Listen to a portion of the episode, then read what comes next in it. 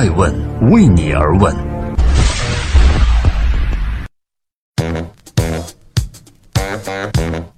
Hello，各位好，欢迎收听二零一七年二月十日的《爱问每日人物》，我是爱成，每天八卦风口浪尖商业人物，讲述他们创新和创富。今天《爱问每日人物》之雷军，他坦白了小米的困境，在二零一六年，他依旧继续迷茫。雷军是一个在中国创业史上无论如何都绕不过去的名字。他现在有着多重身份，比如说金山软件的董事长，著名的天使投资人。但是他最为人知道的一个身份就是小米的创始人。他已经把小米这个词和自己紧紧地绑定在一起。小米近几年是最引人注目的中国乃至世界的创业公司，同时被放在公众视野下的小米也被质疑无数。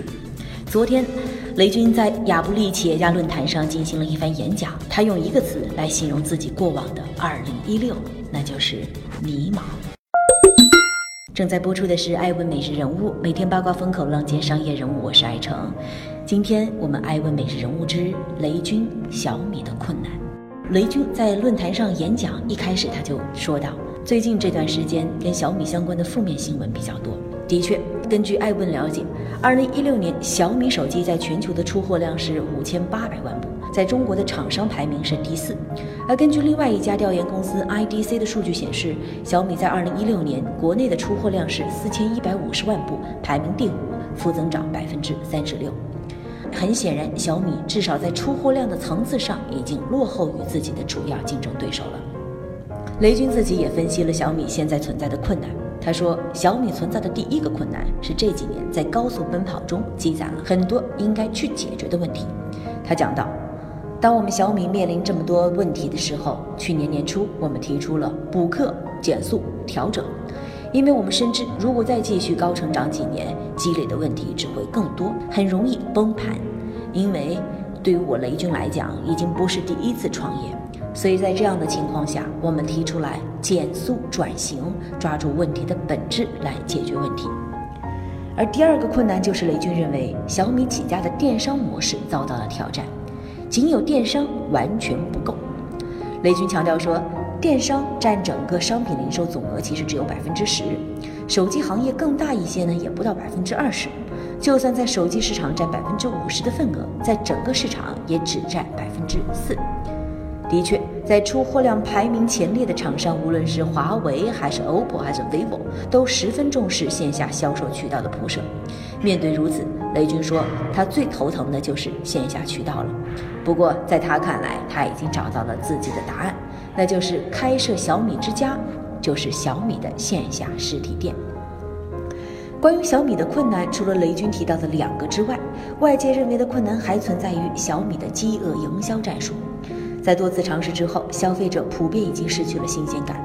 同时，小米主打的性价比策略，在这几年当中已有多家公司进军千元机市场，同小米展开竞争。市场的竞争态势已经不同于小米建立之初了。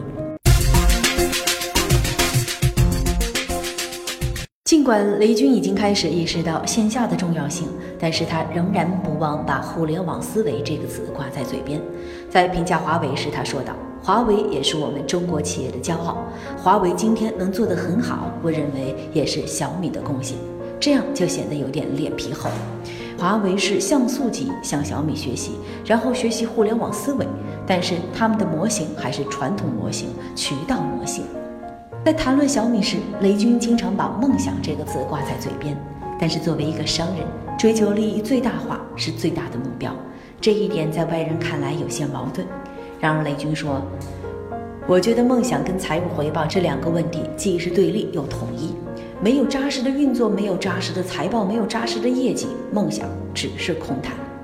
真正的梦想家是立足于实业，一步步提升，才能上升为梦想。”很多人讲你应该把东西卖的贵点儿，我说我做的所有的工作就是想改变大家的这个观点，东西便宜并不一定是这个东西不好，如果大家认为是错的，我愿意错一辈子，不管有多少人劝我，我打算一路走到黑。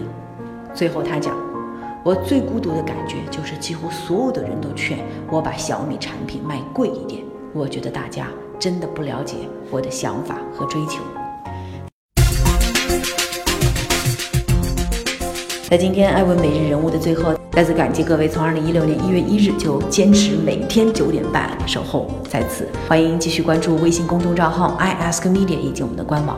面对雷军，我们想说的是，在如此激烈的竞争环境下，小米选择加强线下的布局。在当下，线上和线下都有着不可替代的优势。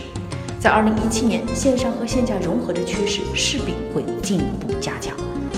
雷军曾说：“做小米是他人生这一辈子最后一件事。”那么，他将如何带领小米在已经是红海一片的手机市场中突出重围呢？